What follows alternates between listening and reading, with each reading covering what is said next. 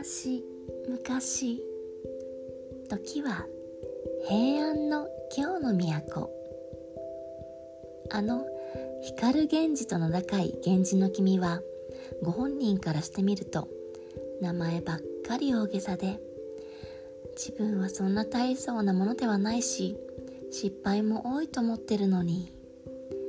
周りの人たちは光源氏がいかに軽々しかったかという評判を流そうと多くの色恋沙汰をそして源氏の君が密かに隠しておられたことまでも語り伝えてしまう状況でした。実際の源氏の君はとても世間に配慮をして真面目に過ごしておられましたので艶っぽい面白い話などはありませんでした。数年前まだ中将の位でいらした時は勤務先の代理にお勤めばかりで光源氏のもとへ娘の葵の上を嫁がせたかった左大臣のお家には途絶えがちにしか帰りませんでした。そんな様子を見た世間はいや人の目を避けるような色恋沙汰でもあるんじゃないか？と疑うこともありましたがそんないい加減な出来心からの恋などはお好きではないご様子でした。むしろその全く逆で深い悩みの種をお抱えになり思い詰められるような時も節々あったと言われています。5月の長雨が続いた頃のことです。源氏の君は物意味という出勤を控えなければならない日が続いて長く長く珍しく左大臣家に滞在しておられた時のことです。左大臣家ではご子息たちもいらっしゃり源氏の君がいる整いという場所にお仕えしていました。ご子息たちの中でも宮原の中将は源氏の君と昼も夜も勉強する時も遊びの時もずっと一緒に過ごしていてついには隠し事もできないほど仲良くなっていました。一日中しとしとしと雨が降っていた。ある日のことです。しっとりした夜の始まりの頃。勤める人もだんだん人気がなくなってきた。ゆったりした時間が流れています。淡い明かりの近くで。源氏の君は書物をご覧になっていました。その横で宮原の中将は何やらごそごそと大切なものをしまっておく厨子に入っているいろんな手紙を引き出してやたら見たがっていました。はあ。仕方ないなぁと源氏の君は差し支えのないものは少しは見せましょうか。中にはみっともないものもあるかもしれないがと言うと宮原の中将は その見られるとまずい手紙こそ私は見たいのですよ。恋心からお互いに相手を恨めしく思うこととか誰かを待ち焦がれるように夕暮れに書いたような手紙とか見どころはそこにあるでしょ？と言いつつまあ実際にはこんなありふれた場所には特別な方からのものや隠したいお手紙などは置いてはないだろうと思ってました。とりあえず無難に気楽そうな手紙をちょっと見つけて よくさまざまな手紙がございますな。これはもしやあの女ですか？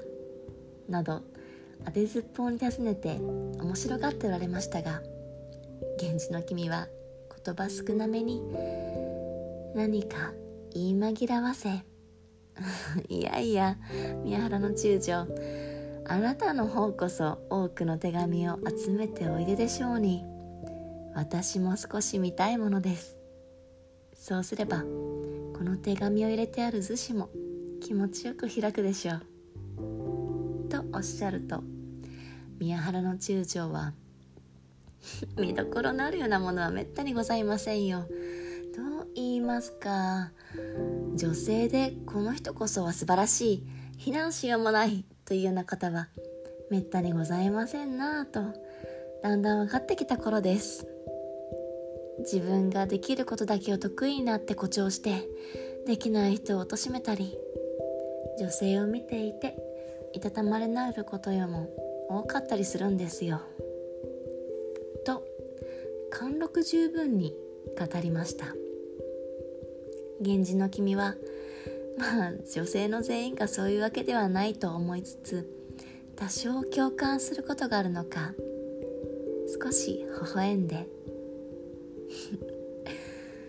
そんな風に少しもいいところがない女性はいるのかねと聞くと中将はそんなひどい女性には騙されても寄りつきませんよ。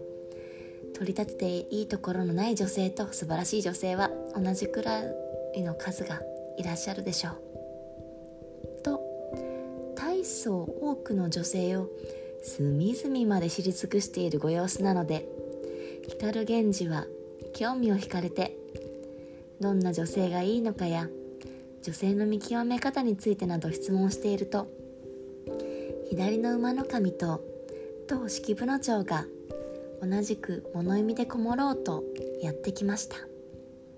そしてこの女性にはちょっと聞き苦しいような青年たちの赤裸々な恋バナに参加することになりました。4人がそれぞれ身の上話も交えつつ花が咲いていた頃宮原の中将は「うんところで式部の城のところには面白い話はあるか？少しは話せよ」と追い立てます。式部の城はいやいや私のようなゲノゲノくらいの人間には皆様にお聞かせするような話などは。と遠慮していたがせかされて結局語り始めました。うん。私がまだ学生でした頃聡明な女性がいました。公なことも相談相手となりプライベートの世渡りにも配慮が深く。生半可な博士では顔負けするほど学識の高い方でした。その方は私が学問のために通っていた博士の娘の一人でちょっとしたことのついでに関わっておりますうちに彼女は愛情深く私の世話をしてくれるようになりました。寝覚めの語らいにも学びが多く私は朝廷にお仕えするのに必要な正式な学問や漢文も彼女から習いました。ですので自然と通うことが絶えず今でもその恩は忘れませんが妻になってもらうには私のような学祭のないものでは申し訳ないと自分のことを恥ずかしく思っていました。ただ自分の心にぴったりと寄り添い縁に惹かれて付き合い続けるということもあると世間は言いますから男というものはたわいもないようですね。いやでも源氏の君や宮原の中将様のような貴族のご子息にはこのようなしっかり者の女性のお世話は必要ありませんよね。と話しました。宮原の中将はまあ続きを言わせようと。いや面白い女だな。とおだててみます。式部の長はお世辞だと分かりつつはにかむような表情を浮かべて話を続けました。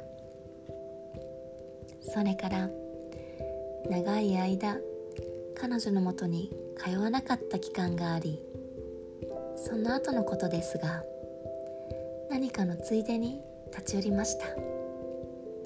そうするといつものくつろいだ場所にはおらずつまらないことに物で隔てて顔も見れずに会うことになりました。拗ねているんだろうか。しばらく会いに来なかったから。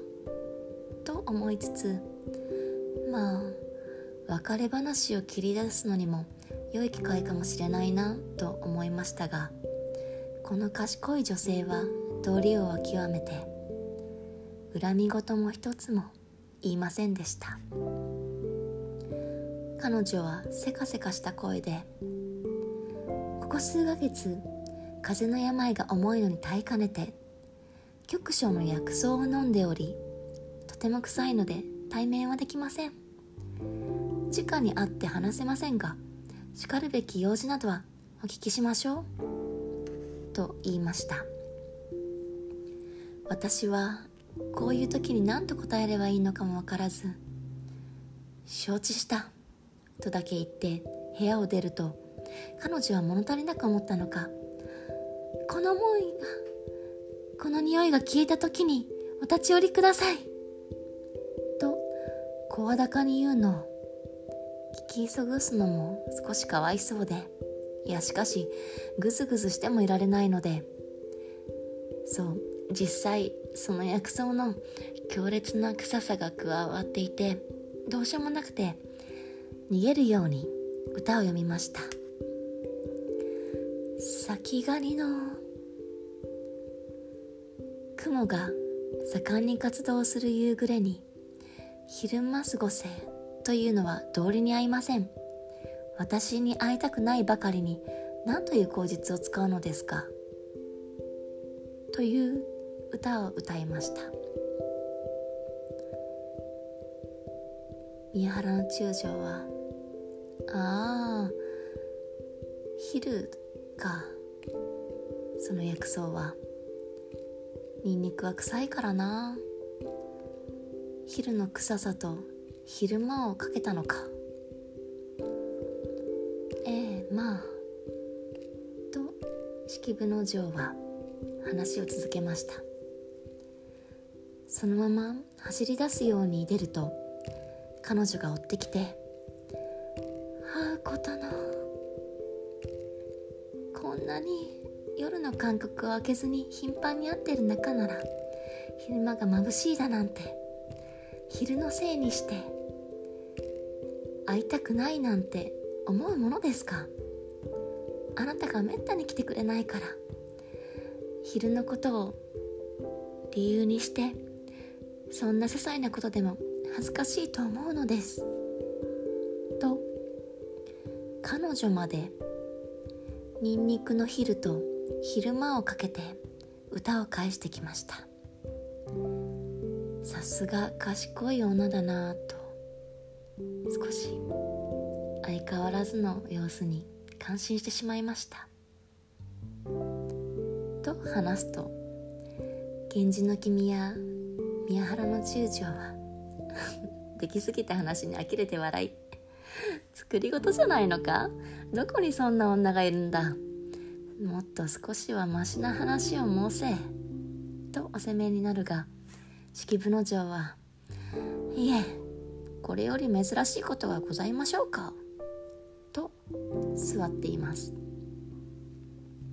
左の馬の神は男も女もつまらないものは少し知っていることを見せ尽くすそうと思うようだが気の毒なことだな。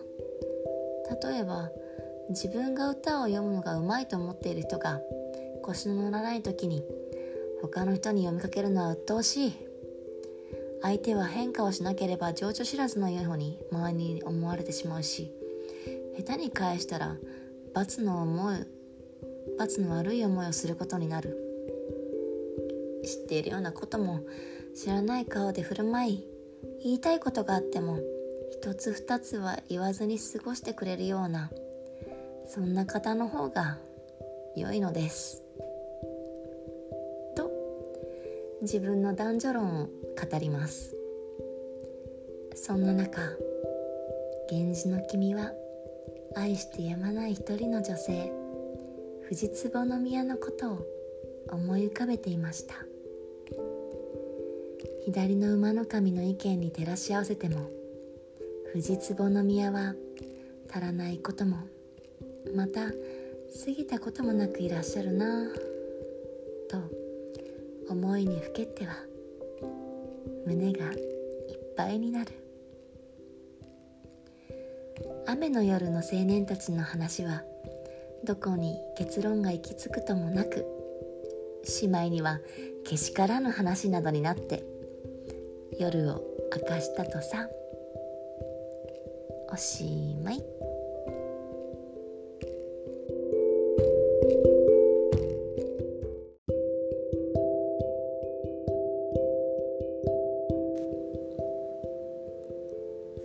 今回のお話は「源氏物語」全54章の一つ。